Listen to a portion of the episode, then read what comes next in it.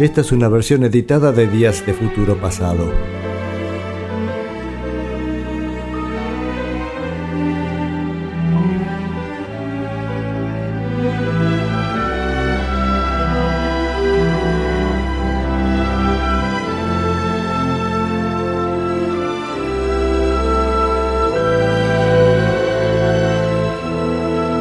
Pero por una cuestión de tiempo vamos a pasar directamente a, a los Kings. Y musicalmente de los Kings estamos viendo los, el simple ya del 66. A ver, aclaro una cosita. Yo mi, esta sección en realidad le dedico al, movimiento mod y estoy pasando los Who y los Kings. Pero mm, de los Who tenía que pasar el primer disco y si paso el primer disco de los Who no me va a quedar tiempo para pasar lo prometido que hoy va a estar los Beach Boys y Zappa y bueno. Entonces los Who lo dejo para la semana que viene, que es el primer disco de los Who que sale en diciembre del 65. Entonces, para no dejar tan renga la historia de los Kings, voy a pasar el simple del 66, del 25 de febrero del 66, Dedicated Follower of Fashion. Delicado, ¿cómo sería este? Perseguidor de la moda, podría decirse. Pero además de la historia de los Kings, estamos viendo, hablando de la historia de Ray Davis y Dave Davis y su juventud y su niñez. Ya hemos, bastante, hablado bastante de la historia de la familia Davis y cómo, y cómo funcionaban. Hasta ahora lo que habíamos dicho del, de Ray Davis de niño era su dificultad que tenía para relacionarse con el resto de la gente, muy introvertido, a pesar de que vivía en una familia totalmente lo contrario. Eran, eran muchos, eran seis hermanas, más ellos dos, más los dos varones, eran ocho hermanos en total como el, como el anís, este, los padres y, un montón de reuniones todo el tiempo, eran así muy extrovertidos, todos menos Ray que estaba pasando por un mal momento, a tal punto que incluso lo cambiaron de escuela para ver si fue a una especie de escuela especial con atención psicológica para ver si podían destrabar un poco ese conflicto que tenía este Ray Davis. Y un poco funcionó porque además también este por consejo de, de su asesor psicológico, no sé si quién era, si era psicólogo o psicóloga, eh, lo, lo, hicieron vivir con su hermana Rosie y eso le mejoró mucho este, el, el humor, digamos, de, de um, Ray Davis. Es más, por suerte, este, les tengo buenas noticias. Eh, la historia que voy a contar hoy justamente es de cómo se da vuelta Ray Davis en su conducta y pasa a ser de pronto un tipo extrovertido y ganador. Es una cosa medio increíble. El tema es que en la historia estamos hablando de Ray Davis de adolescente, este, con su hermano Dave, estaban acercándose a la música a partir de su cuñado llamado Mike Picker, que era esposo de Peggy, que los los estaba incentivando a, a, meterse en el mundo de la guitarra, a mostrarle acordes y ese tipo de cosas. Este, aprendieron un montón de canciones, especialmente las de Buddy Holly, también Hank Williams, que también fue otra gran influencia en aquella época. Yo de Hank Williams, la vez que no conozco casi nada, salvo creo que era un, tipo más dedicado al country, pero de espíritu bastante rebelde, y de hecho también era ídolo de Buddy Holly, Hank Williams. Bueno, pero también fue, fue influencia en, con los hermanos Davis. Y vieron a Big Bill Brunsey, que parece que era un blusero que había estado tocando en Inglaterra y fue una gran influencia para todo el movimiento británico de, de músicos jóvenes o digamos adolescentes que querían ser músicos y se encontraron con un tipo, un blusero, este, digamos, bastante impactante. Es más, tan impactante era el tipo este que, que parece que viajó a Europa y dio un montón de conciertos sin ningún tipo de permiso. Simplemente tomó el avión, se fue allá a dar, a dar actuaciones, actuó en la televisión, lo que sea, y eso también este, sorprendió a muchos esa, esa fuerza de este Big Bill Brunsey. Eh, así que lo vieron por televisión y ahí fue también decía una, una gran influencia. Y lo vieron por televisión también influencia de este, este cuñado Mick Picker que los acompañaba en el proceso de descubrir música, ¿no? Si bien Mick Picker era de una generación ya más grande, el tipo ayuda muchísimo a los hermanos Davis. El tema es que, bueno, antes de Navidad del 59, Dave Davis se compra su guitarra, finalmente, con 12 años nada más, y con el compromiso de pagarlo de la mesada semanal. Eh, y en abril 60, este, Mick Picker lleva a los hermanos Davis a ver un recital, a su primer recital que van a ver en vivo, que fue a Duane Eddy, en abril del 60.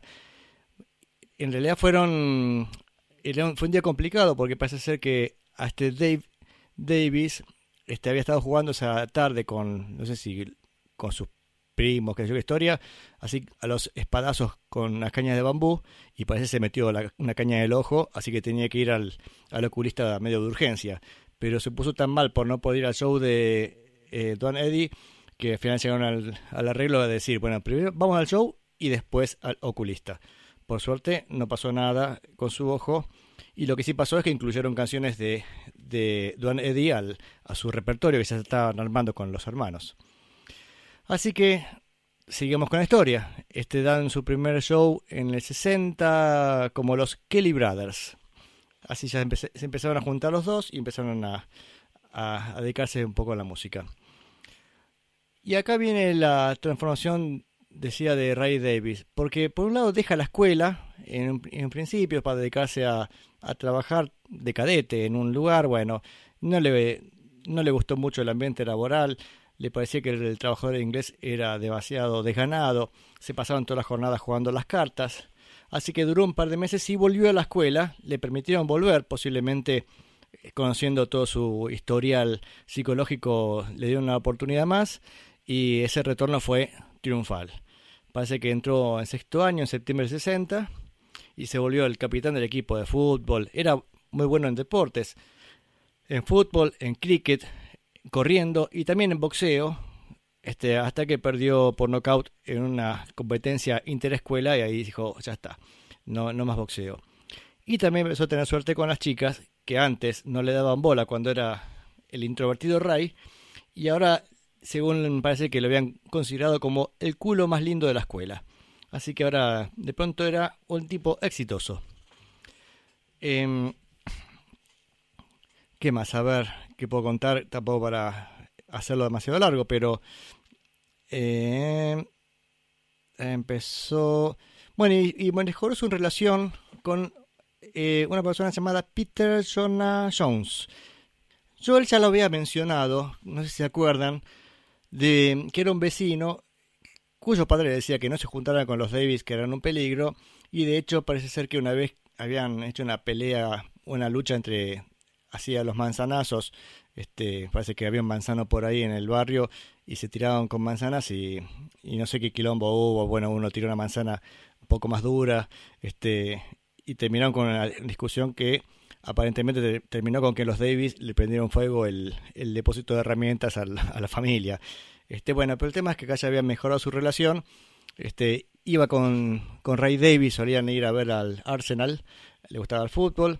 Em, y también se empezó a relacionar con la familia, se empezó, este, Peter empezó a ir a la, a la casa y se contó que la casa era justamente lo que venimos describiendo, que era una, una familia muy este, pasional, Así que en esa descripción que hace Peter de, la familia Davis, dice que la madre era una especie, digamos, de, reina de la casa en su cocina, todos congregados, toda la familia riéndose a carcajadas, o a veces a los gritos también, porque era muy pasional, el padre haciendo payasadas habitualmente, eh, y se comparaba que su casa, la, su casa era un embole, comparada con esta casa este, tan, tan viva. Así que, y también que era una familia muy espiritual. Dice, decían tener este, como sensaciones en la casa. Y recuerden la anécdota que conté también hace un tiempo, cuando Ray Davis tiene que, lo tiene que internar una noche de urgencia que hicieron una traqueotomía eh, por una cuestión, digamos, de, de, su garganta, no sé qué historia, y que Dave Davis sintió así como a la distancia una sensación telepática que también se quedaba sin aire, o sea que alguna cosa mística parece que tenían. Em, bueno, creo que ya no tengo mucho más que decir. Al menos nos estamos poniendo al día con la historia de Ray Davis. Y lo fundamental de todo esto es que Ray Davis pasó de haber sido un tipo introvertido y medio complicado a ser de pronto un tipo exitoso. Uf, qué manera de hablar. Vamos a escuchar el simple de los, de los Kings del 25 de febrero de 66, Dedicated Follower of Fashion.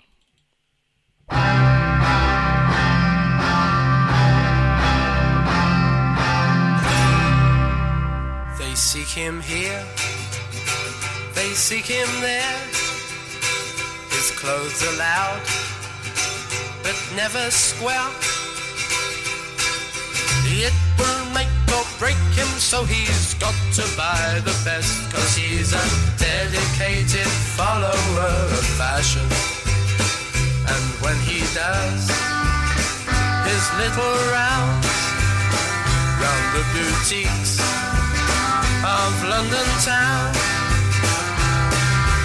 eagerly pursuing all the latest fads and trends, cause he's a dedicated follower of fashion. Oh yes he is. Oh yes he is. Oh yes he is. Oh yes he is. Thinks he is a flower to be looked at. And when he pulls his frilly nylon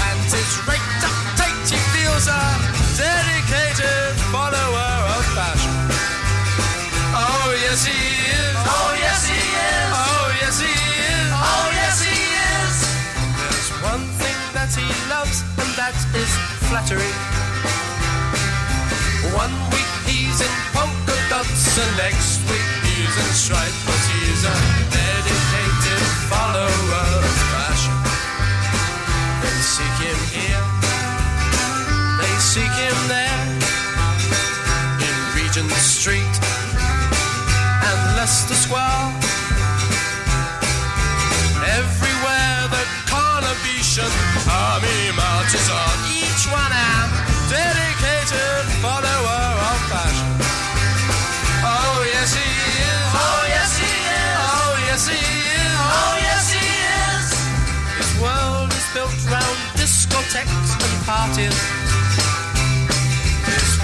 pleasure-seeking individual always looks his best, cause he's a dedicated follower of fashion.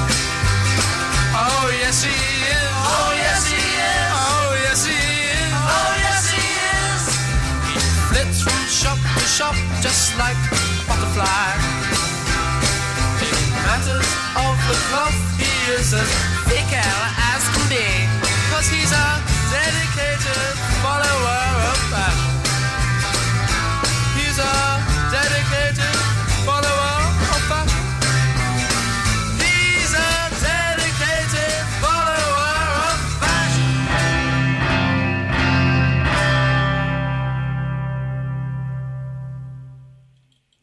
Bueno, estos fueron los Kings haciendo Dedicated Follower of Fashion, que parece que surgió de, una, de un conflicto que tuvo Ray Davis con un, un modisto o algo así, y acerca del que parece Ray Davis decía que lo importante era ser uno y este otro estaba más con la cuestión de, de la estética. Y bueno, sacan esta canción que fue bastante exitosa y que de paso le provocó a Ray Davis parece una crisis de, de identidad porque bueno, ustedes saben que este no estaba muy normal y mm, parece que a consecuencia del éxito, cuando estaba por la calle lo reconocían, decía, la gente le cantaba el estribillo de la canción diciendo, oh yes, he's, o sea, sí, sí, es él, es él. Y entonces, según dice acá, desafortunadamente, para mi interior y mis desórdenes de la, de de la percepción de la realidad, le empezaba a preguntarse quién era él, o sea, no, sa- no sabía quién era yo. Hombre, que cómo está, ¿eh? Bueno, vamos a pasar a otra cosa. Voy a necesitar cortinas para este programa de radio para que de pronto diga, bueno, acá pasamos de...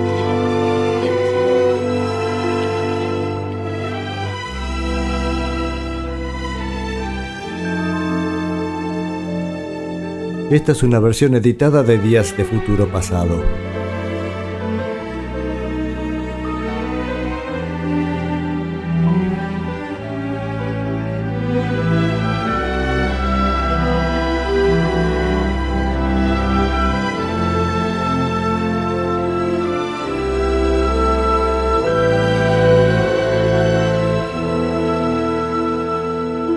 El 3 de diciembre del 65, perdón, perdón, a ver si me fijo bien la fecha, pero sí, el 3 de diciembre del 65 salen, salen varios discos ese día. Creo que por un lado, el, me parece el disco Rubber Soul de los Beatles sale exactamente el mismo día, pero no era eso lo que quería contarles, sino que sale el disco debut de los Who. Hasta este momento hemos escuchado incluso cómo venían avanzando los Who en su carrera, ¿no? Hemos escuchado ya sus primeros simples, incluso el simple famoso de ese, momento que era My Generation ya sonó en, esta radio, aunque hoy lo vamos a escuchar de vuelta porque es un gran clásico, ¿no? Decía, con, con, un, con el respaldo de, de varios simples, era el momento de grabar el disco. Entonces van a estudios de grabación, estudios, a ver, ya les digo, estudio IBC en Londres, para grabar el disco.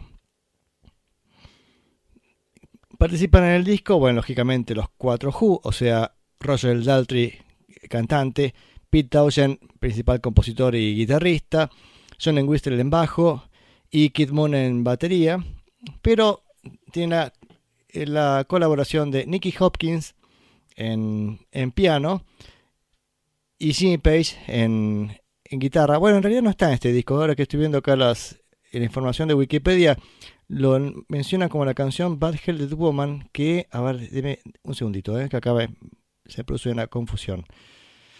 A ver. Sí, sí, no, no está en este disco.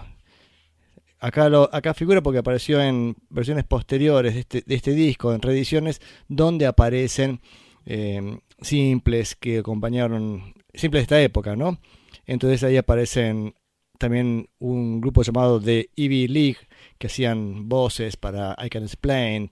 Bueno, pero no viene el caso. En este caso, el disco em, que estamos escuchar, que vamos a escuchar ahora, el disco del 65, tiene a los cuatro Who y tienen la, la colaboración tan preciada de Nicky Hopkins en teclados.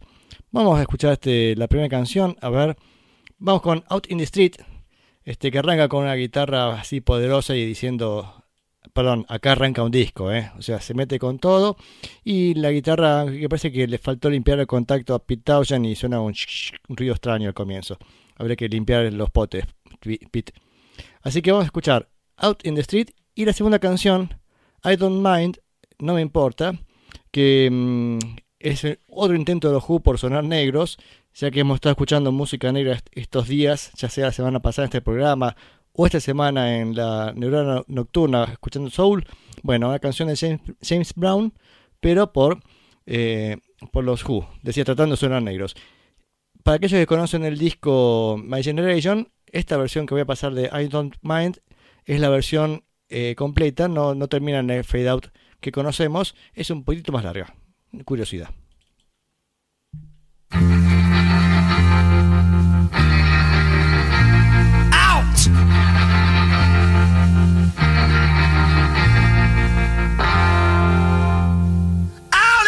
Street.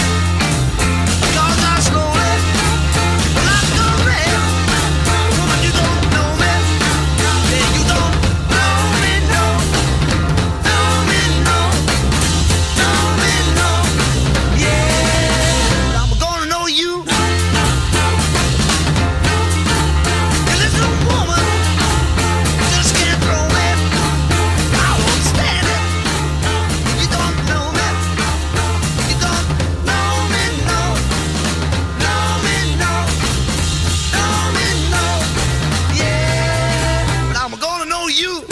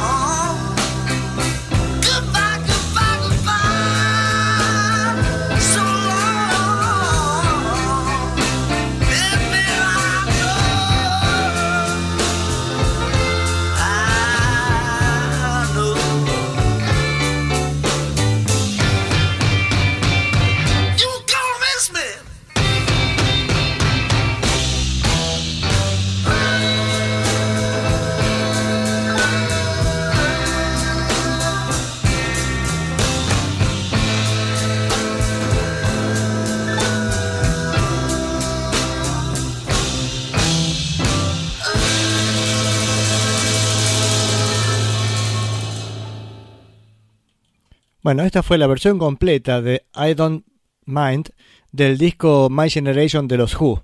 Digo completa porque este, la versión que salió en el disco le, han sacado un minuto, el minuto final aproximadamente. Y antes era fue la canción que abría el disco, Out in the Street, afuera en las, calles, afuera en la calle. Tenemos acá el mensaje de Juan que colabora astutamente, dice Small Faces.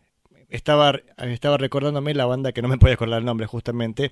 Ahora pienso, qué chiquito será el género que uno dice, hablamos de música mod, si digo los Who, digo los Kings, ¿y qué falta? Los Small Faces, ya no hay más que eso.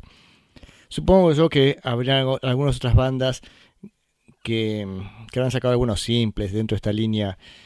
Que no, la verdad es que musicalmente no sé cuánto más hay para decir que difiere de otras, ¿no? Lo que tiene de característico este movimiento mod es que todo tiene bastante, bastante energía, posiblemente acompañado porque era gente que sol- solía tomar este, anfetaminas, ese tipo de drogas que los, los tenían medio excitados todo el tiempo. Entonces la música suena así con- como con mucho nervio. Aparent- eh, parece, por momento parece punk también como, como mandan las canciones. Y, mm, pero no deja de ser este, un rhythm and blues un poco acelerado. Bien, estamos escuchando este disco, este decía el disco My Generation, que en Estados Unidos tuvo otro nombre, se llamó The Who Sings My Generation, no es gran diferencia. Sí hay diferencia en la tapa, en la tapa original se los ve a ellos cuatro desde una, cámara alta y están los cuatro mirando hacia arriba con al lado unos tanques de aceite aparentemente. Eh, curioso el traje, el saquito que tiene eh, John Whistle, el saquito con las ropas de la bandera británica. Pete Townshend usa, usa una bufanda. Siempre estaban bien a la moda. Prácticamente también el, la característica de esta gente eran, eso que eran mods, eran porque eran modernos justamente. La, versión nor- norteamericana de este disco decía The Who Sings My Generation, más allá de algún cambio, alguna canción, creo que alguna no les cayó bien a los Yankees porque era un poco obscena en la letra o un poco fuerte. Dijeron, bueno, sacamos esta y pusieron otra, como era habitual en las ediciones norteamericanas de discos ingleses. Y bueno, en esta otra, en este otro disco, esta otra edición, vienen, están los cuatro y con el Big Ben de fondo. Y vestidos, sobriamente vestidos y con un poco de fresco, parece ser. Ese día sacaron la foto. Eh, vamos a escuchar un par de temas más, a ver qué tengo acá para mostrarles. Match to Match. Ya, este, acá en esta canción asoma la puncosidad, o sea, eh, sería el calificativo de ser punk, ¿no? Y sí, el tema ya tiene un poquito más, bastante más fuerza, desprolijidad, más rústico. Y si quedaban dudas de eso, vamos a escuchar el hit del disco My Generation, con lo cual, más que punk, es ir a romper todo. Así que, como dijeron este, los Shakers, rompan todo. Much too much.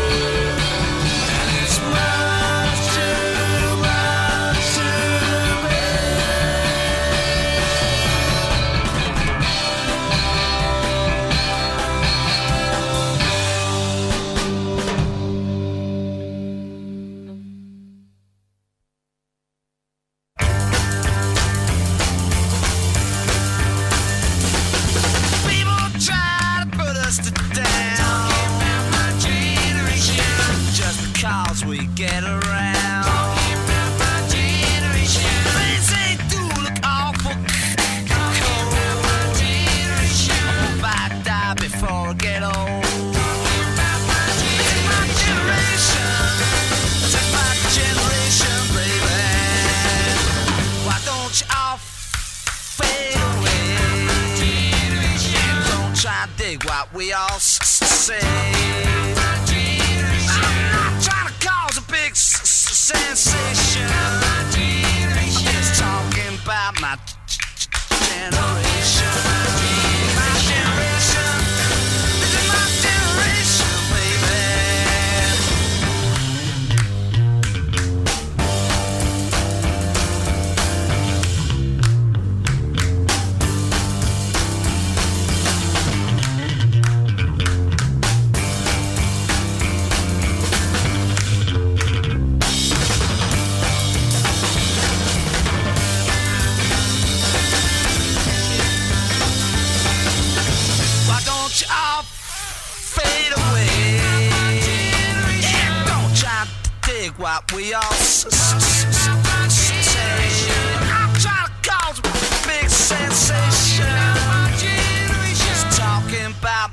Generation.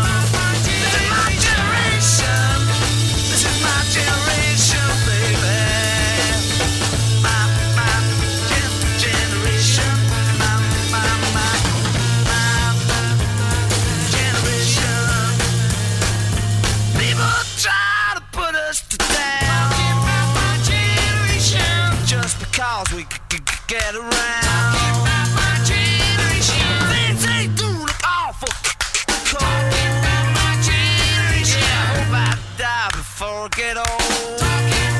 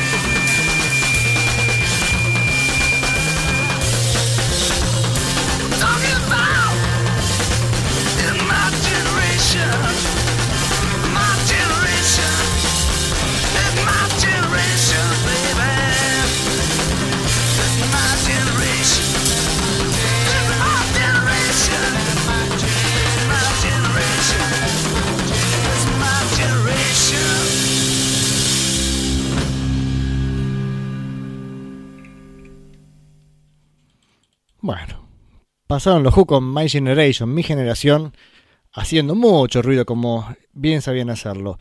Y antes, Match to Match.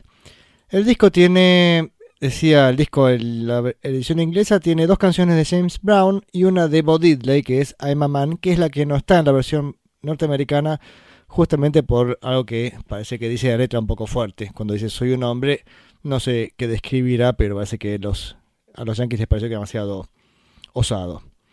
Em, el disco fue producido, decía, por Shel Talmy, que acá es algo curioso que acabo de leer de Shel Talmy, bueno, leí ayer en realidad, que, em, bueno, él es, Shel Talmy es norteamericano, nacido en Chicago en el 37.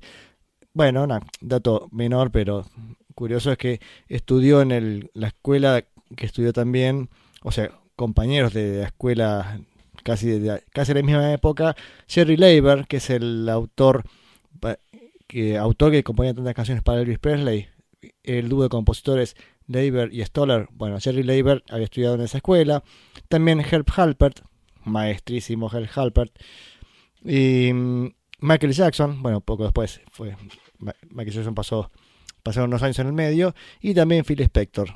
Qué curioso, ¿no? Estas cuatro personas vinculadas al mundo de la música estuvieron en la- misma escuela.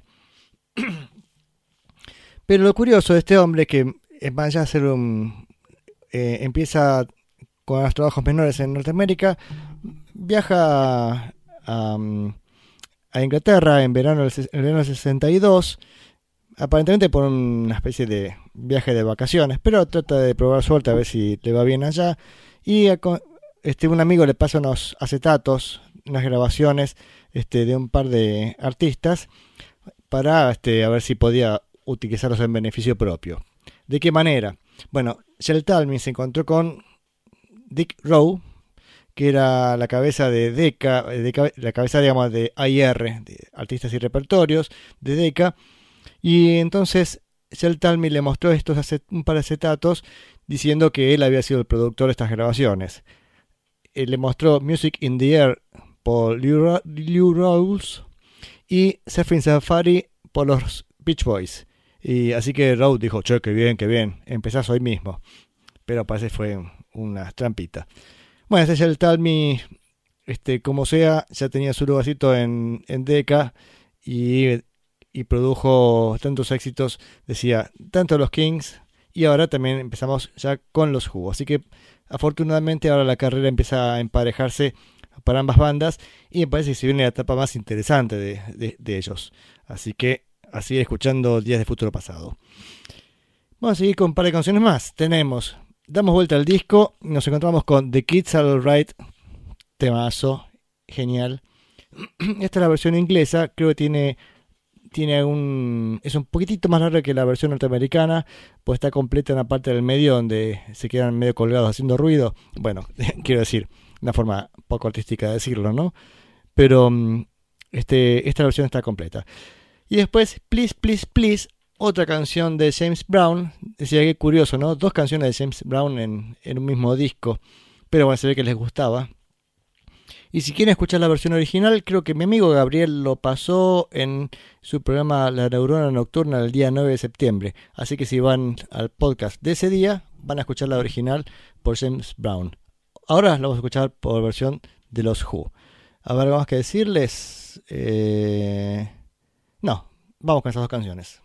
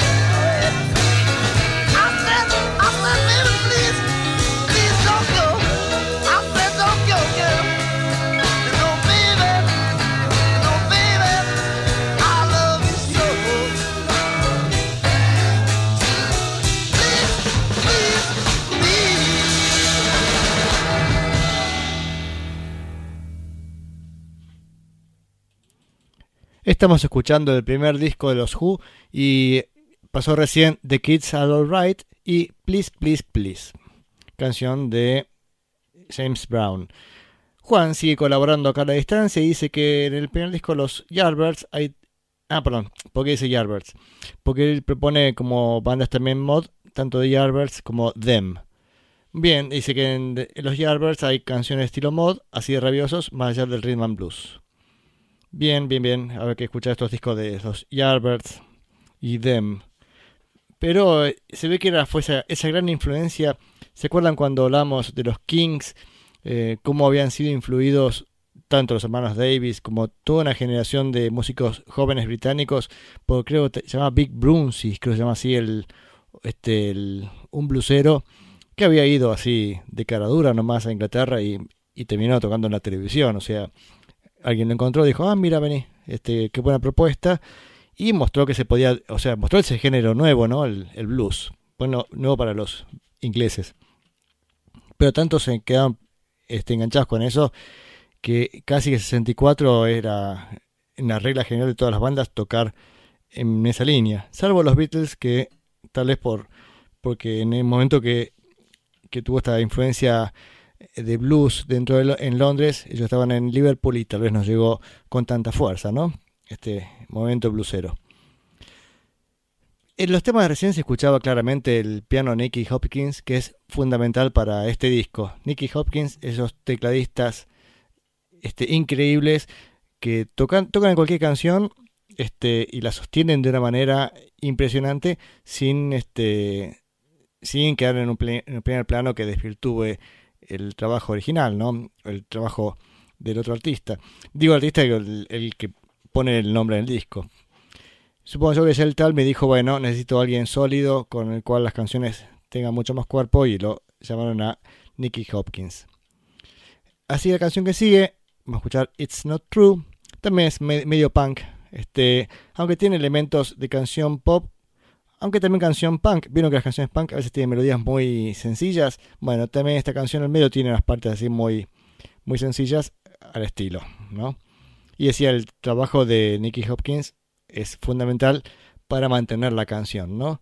Y después a Legal Matter, la última canción que vamos a escuchar, eh, porque la que cierra el disco es una llamada The Ox, que es una zapada entre los cuatro Who y este Nicky Hopkins, por eso incluso figura como autor. Pero es eso, es una, es una zapada.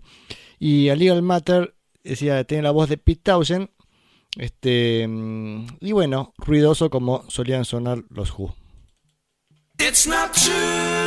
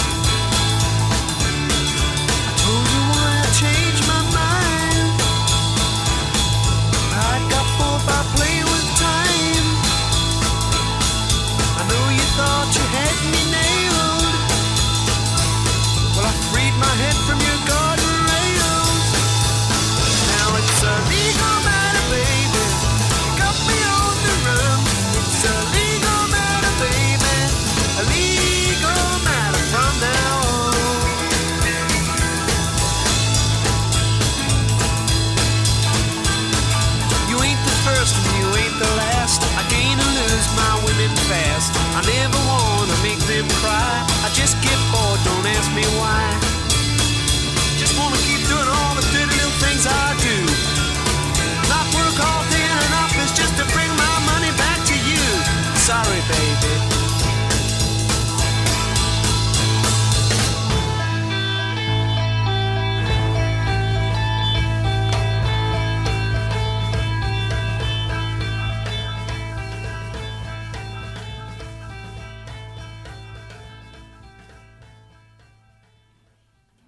Bueno, y así escuchamos It's Not True y A Legal Matter, dos canciones eh, de este disco de los Who, del primer disco de los Who, del 3 de diciembre del 65, el disco My Generation.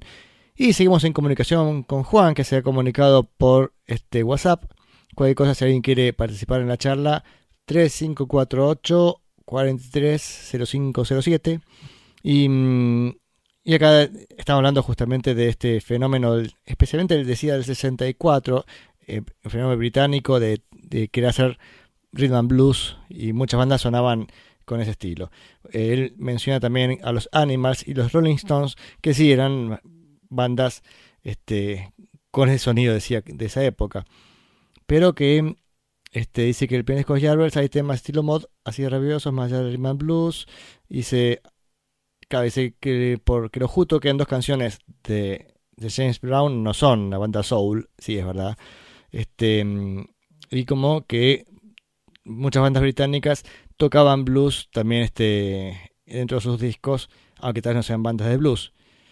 Bueno, algunas son más o menos, ¿cierto? Y que los Beatles estaban más alejados, eran más rockabilly y country. Que, y que todos compartían el gusto por rock and roll. Sí, todo esto es justamente rock and roll. Y eh, dice que esta explosión fue momentánea, dice después desaparece y vuelve una década después con la película Cuadrofenia. Y algunas bandas punks hacen cover de estas bandas. Sí, yo creo que es muy afín con el movimiento punk porque son canciones que se pueden tocar perfectamente en esa, en esa línea más, más cruda y salvaje, ¿no? Y, mm, y la película Cuadrofenia justamente refleja un poco lo que puede estar pasando en ese momento en algún, en algún este grupo de, de jóvenes esta especie de lucha entre los más modernos con sus motonetas y sus trajes con, con solapa de 5 pulgadas y en lucha con los rockeros más clásicos. Está hablando en realidad de, de dos facciones de la misma moneda, las dos caras de la misma moneda. Pero llega el momento de...